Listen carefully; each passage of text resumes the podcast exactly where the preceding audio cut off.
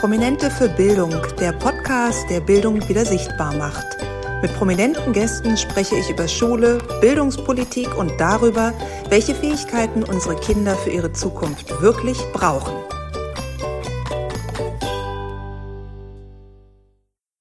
Herzlich willkommen bei einer neuen Folge Behind the Scenes von Prominente für Bildung. Heute mit einer etwas noch erkälteten Viola, die die Herbstferien gerne verschnupft verbracht hat. Nein, leider nicht, aber es hilft ja nichts. Ich glaube, vielen von euch da draußen geht's gerade so, die Jahreszeit ändert sich, das Näschen ist verstopft und wir hoffen jetzt einfach alle miteinander, dass wir gut über die nächsten Monate kommen. Vor allen Dingen gesund und natürlich vor allen Dingen mit vollem Fokus auf das Thema Bildung. Denn ganz ehrlich, das Jahr 2023 neigt sich langsam dem Ende zu und für mein Empfinden gibt es noch ganz viel zu tun. Es sind ein paar Dinge passiert. Ich weiß, dass mein Podcast immer mehr gehört wird, immer mehr Reichweite bekommt und somit auch immer mehr Tempo und Bewegung in das Thema kommt. Da freue ich mich super drüber. Aber da ist noch viel, viel Luft nach oben. Es gibt neue, tolle Projekte, gerade auch in Richtung Bildungspolitik, an denen ich gerade da dran bin und bei denen ich hoffe, dass ich euch spätestens Anfang 2024 mehr davon erzählen kann. Aber jetzt gehen wir erstmal zurück zu unserem heutigen Behind the Scenes und da möchte ich euch erzählen, wie ich meinen Podcast-Gast Philipp Boy kennengelernt habe und welche kleinen Anekdoten ich rund um die Aufnahme mit ihm berichten kann. Das Tolle bei Philip Boy ist, dass ich ihn selber schon seit Jahren verfolge aus der Ferne im besten aller Sinne, denn ich habe früher auch geturnt. Philip Boy ist ja ein ganz bekannter deutscher Kunstturner und ich finde diese Sportart rundweg faszinierend und ja, von daher habe ich mich damals total gefreut. Er ist 2000 10 und 11 Vize-Weltmeister äh, an den Geräten geworden. Und das ist natürlich eine mega Leistung, wenn ihr euch damit auskennt mit der Sportart. Da geht's um so ganz kleine Bewertungskriterien, Mini-Bewegungen, die da den Ausschlag geben können. Und da zwei Silbermedaillen zu holen in zwei aufeinanderfolgenden Jahren, das ist natürlich schon eine Riesenleistung. Nun hat er zwar bereits 2012 dann dein, seinen Rücktritt vom Sport erklärt, aber ist danach auch einen weiterhin sehr spannenden Weg gegangen. Und über den wusste ich bisher nichts. Wie habe ich denn von diesem neuen Weg, von dem ich euch gleich berichten werde, erfahren? Das war ganz lustig. Und zwar gibt ist eine liebe Sandra, mit der ich schon bei anderen Kooperationen gerne zusammengearbeitet habe. Da geht's viel äh, in die Richtung Schreibwaren, tolle Artikel für Kinder, also richtig gute Produkte und es gibt einige Firmen, die sie da vertritt. Und jetzt fragt mich bitte nicht wieso. Aber die liebe Sandra schrieb mir irgendwann eine E-Mail und sagte, du sag mal Viola, ich habe einen guten Kontakt zu Philipp Boy. Hättest du nicht Lust, den mal im Podcast bei dir zu interviewen? Und habe ich gedacht, perfekt, also lustig, wie die Wege des Herrn sich dann so gestalten und dass Sandra netterweise an mich gedacht hat, denn ich bitte ja ganz oft darum, hey, wenn ihr jemanden kennt, der gut in den Podcast passen würde, dann sagt mir doch Bescheid. Ich freue mich immer über spannende neue Gastvorschläge. Und so geschah es auch mit Philipp Boy. Ich habe dann kurz mit Sandra telefoniert und gesagt, na klar, super. Also gerade ein männlicher Kunstturner finde ich total spannend. Ähm, aber sag mal, Sandra, was hat er denn jetzt eigentlich so nach der Karriere gemacht? Also worüber kann ich denn jetzt eigentlich im Bereich Bildung gut mit Philipp Boy sprechen? Und dann sagte sie, ja, das ist ganz interessant, weil zum einen ist er selber Papa von einer kleinen Tochter. Und das finde ich natürlich immer toll, wenn meine Gäste selber Kinder haben und Bildung dann auch nochmal aus einer übergeordneten Perspektive betrachten. Aber nicht nur das. Philip Boy hat nach seinem Ende als Sportler eine neue Karriere begonnen. Und zwar hat er in Berlin einige Finanzbüros aufgezogen. Sein Thema ist das Geld und das Thema, wie können wir mit Geld umgehen? Welche Arten der Vermögensverwaltung gibt es? Wie kann ich meine Finanzen so smart aufbauen, dass ich auch am Ende meines Lebens noch gut leben kann? Was können Eltern auch jetzt schon in jungen Jahren für ihre Kinder tun?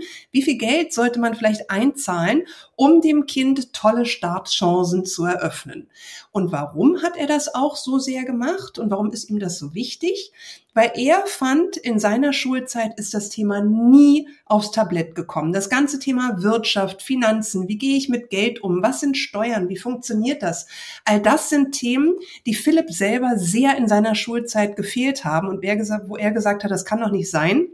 Da muss ich rangehen. Ich muss mich jetzt selber darum kümmern und nachdem ich mir jetzt so viele Jahre da gutes Wissen erarbeitet habe, möchte ich das gerne auch weitergeben.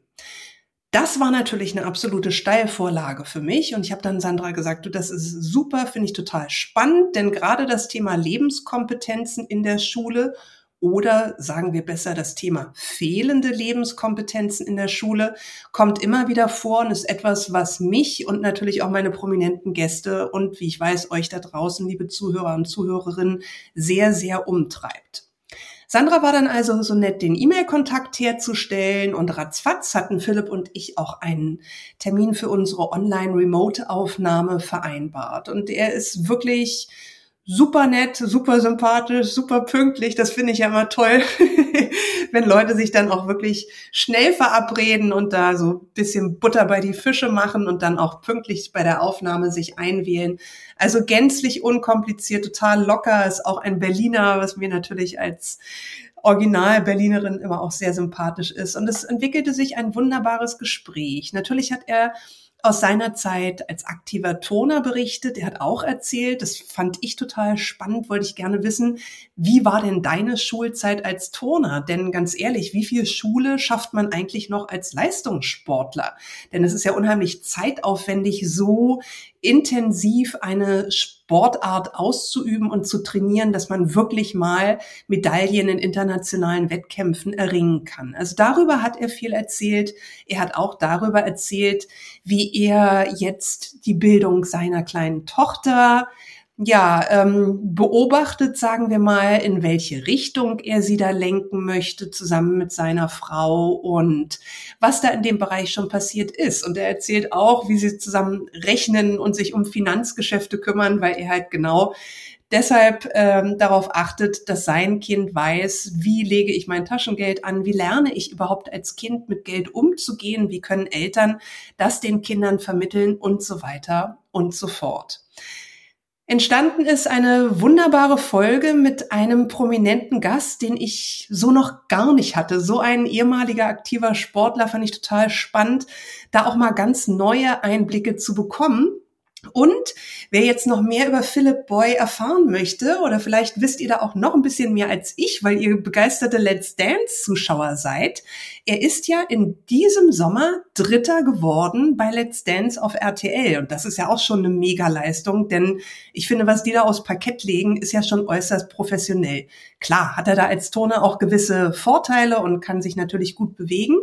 Aber trotzdem, das hat er richtig gut gemacht und er geht jetzt gerade auf Let's Dance Tour.